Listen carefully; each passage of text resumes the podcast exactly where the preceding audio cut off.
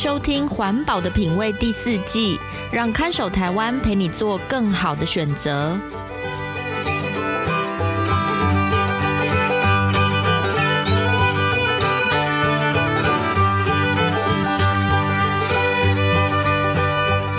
各位听众朋友，大家好，欢迎收听《环保的品味》，我是看守台湾的允嘉。环保的品味这个节目会介绍各种生活用品的材质与特性，提供相对环保的消费选择建议，帮助大家打造健康、无毒、低冲击的生活。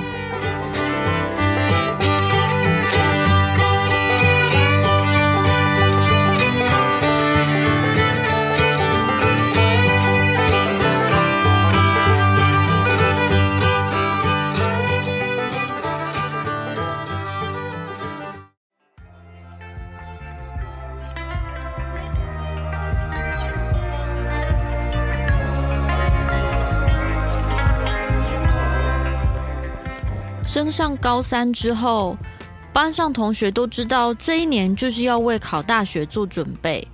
除了各科老师各种大考、小考、模拟考毫不手软，教室里的气氛也变得肃杀起来。只有一个人在这种考试压力之下还可以谈笑风生，那就是一心相信自己将来要创业，所以念不念大学都没关系的秀秀。秀秀最喜欢彩妆之类的东西。她虽然才高三，但是已经有自己的 YouTube 频道，专门教高中生怎么买便宜实惠的化妆品。虽然我觉得她不在乎读书的样子，看了有点讨厌，但不得不佩服她，真的很有自己的想法。秀秀有个坏习惯，就是喜欢私底下评论老师的化妆技术。他会上课上到一半传纸条跟我说：“你看英文老师的妆，他今天又把粉底擦到刘海上了。”也会在聊天的时候点评老师们的口红色号和效果。像国文老师就蛮会选口红的，他选的口红都很搭他肤色，而且每次看他吃完便当都没有掉色。我真的很想问他用哪个牌子的口红。奇怪的是，秀秀从来都不会讲化学老师的坏话。化学老师永远是素颜来上课，如果是其他老师，早就被他偷偷嘲笑好几次了。但是秀秀对化学老师似乎有特别待遇。哦，对了，我刚刚前面说秀秀不在乎成绩，但其实她的化学每次都考全班最高分哦。好像是因为小学的时候，曾经有个老师跟他说，只要把化学学好，将来就有能力可以自己调配化妆品的配方。所以秀秀从国中开始就都会找化学类的课外书来自学，跟每一任化学老师的关系也都很好。大概是因为这样，他不好意思说老师坏话吧。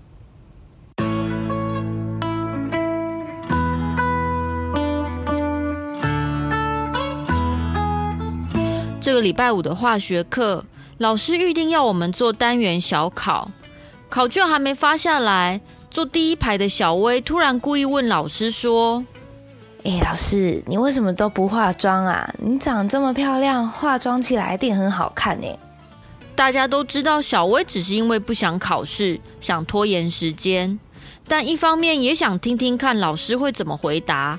所以有几个人也跟着起哄说：“对啊，想看老师画眼影、贴假睫毛，哎，老师都用几号的粉底液呀？可不可以推荐一下？”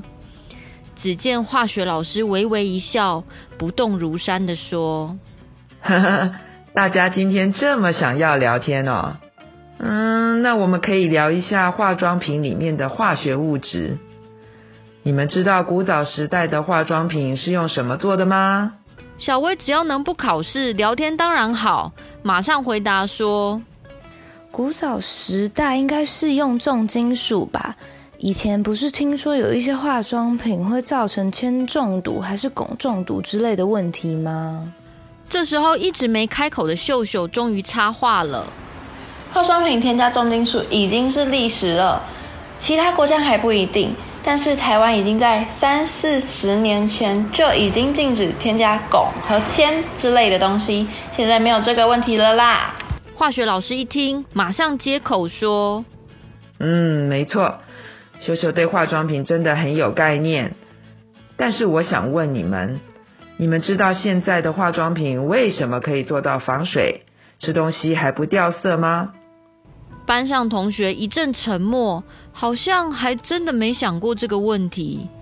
老师一脸，今天就给你们好好上一课，慢慢解释说：大家有听过 PFAS、PFAS 吗？有的举手，我看一下。没有人举手。只有秀秀迟疑的说：“好像是做不粘锅的涂层吗？是吗？我在电影里面看过。”老师高兴的回答：“嗯，非常好。PFAS 是一种在工业时代广泛运用的化学物质，有非常多标榜防油、防水的生活用品，都是因为表面有一层这种涂层。现在有不少的化妆品为了保持涂在脸上的持久耐用。”也会添加 PFAS，但是这是有毒物质，而且几乎永远不会被分解。在化妆品成分有这些疑虑之前，老师我是不打算拿来擦在脸上，也建议你们少用哦。班上同学听了，好像集体陷入沉思一样，没有人再回话。老师把考卷发下来，大家就默默开始动笔写了。不再提到化妆品的问题，只有秀秀好像很受到那天那番谈话的打击。接下来两到三个礼拜都没再跟我们私下聊化妆品的事情。正当大家以为秀秀是不是在生化学老师的气啊，她却兴致勃勃地拿着大学招生简章跑来跟我们说。哎、我后来去查了一些资料，我觉得天然植物制造的化妆品将来一定有很大的市场。我还查到几所大学的化妆品学系开的课很有意思，我决定也要参加大学申请入学。你们知道现在报名学校的繁星计划还来得及吗？什么？这个人真的很会把握机会耶！我看啊，秀秀将来一定会成为社会上的大人物哦。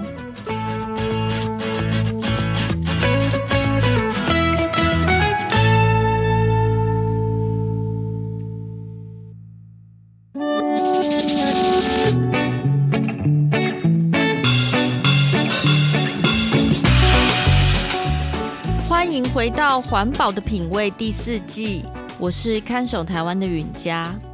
美国的民间团体在二零二一年的时候公布了一份调查报告，内容是研究人员检验了在美国和加拿大购买的两百三十一种化妆品，发现其中有超过一半检验出高剂量的氟化物，这表示这批化妆品当中有一半以上应该是添加了 PFAS 或是同系列的化合物，特别是防水睫毛膏。液态口红和粉底液检测出来的剂量最高。的确，眼妆和唇妆通常是最需要防水和避免掉妆的部位，但可怕的是，眼睛和嘴巴好像同时也是人体最容易吸收有毒物质的管道。我们曾经在第三季节目里介绍过 PFAS 这种现代工业常见的化学物质。PFAS 其实是一个像是大家族的一系列化学物质，里面有成千上百种相似的化合物，只是它们都以氟为基础。PFAS 如果作为涂层，可以让商品有非常好的防水和防油效果，所以它们常出现在厨房里的不粘锅、防水运动衣物或是油炸食物的包装上面。可惜，化学物质总是有一好没两好。虽然 PFAS 的健康风险研究目前还在扩大调查当中，但现有证据已经显示，接触这些化合物可能引发癌症或不同的发育问题。因此，欧盟和美国政府已经开始定定 PFAS 在饮用水等环境中的上限标准，或是限制产品制造商使用这种物质。这些有毒物质管理单位最担心的就是 PFAS 是一种非常稳定的化合物，在自然环境中几乎不会分解，而会透过不同来源累积在人体内。有一份研究抽检了美国西雅图喂母奶的妈妈们体内是否残留 PFAS，结果发现百分之百亲喂母乳的妈妈体内都有 PFAS，很有可能透过哺乳的过程进入幼儿体内，影响儿童发育。刚刚说到二零二一年公布的化妆品含有 PFAS 的调查报告，当时一发表之后，就引起西方社会一片惊讶。因为很多人虽然有注意到食品包装使用 PFAS 的涂层，却没想到化妆品里面也有。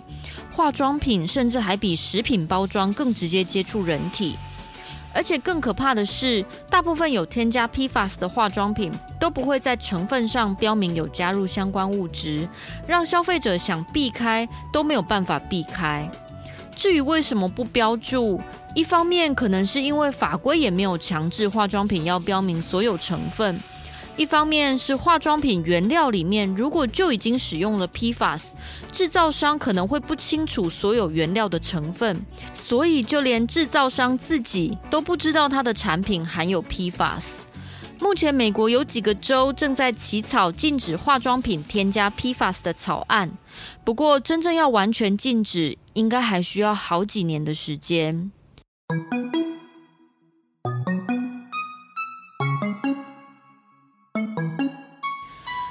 至于在我们亚洲这边，先别说化妆品，大众对于 PFAS 这种东西好像还是太陌生，甚至根本听都没听过，因此也不太会注意它出现在哪些生活用品当中。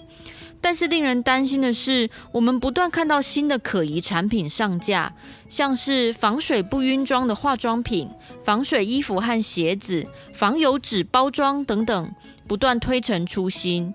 厂商每次广告都宣传他们家产品的防水功能多么厉害，却几乎没有说明是使用什么物质才让这些商品可以防水。大家买化妆品的时候会注意看成分吗？下次有机会去美妆店，可以仔细找找看有没有哪个厂牌会写出自己使用了含氟成分的添加物。如果都看不出来，建议大家遇到标榜防水防油的特性，自己就要特别谨慎小心哦。目前虽然有少数健康风险专家在调查水资源里的 PFAS 污染，台湾国内还会需要更多科学研究去调查不同产品中的 PFAS，以及调查使用产品后生物累积的状况。如果你刚好是科学研究人员，也许可以考虑从化妆品调查开始，帮大家找出添加 PFAS 的重要品牌。总之，我们未来还会持续关注这系列化学物质的相关发展，也请大家多多留意跟 PFAS 有关的新闻哦。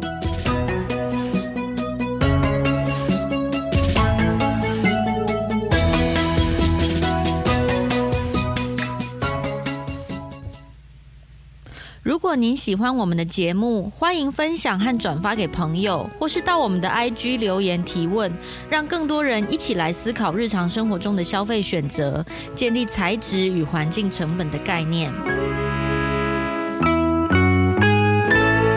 这里是环保的品味，我们下次再见。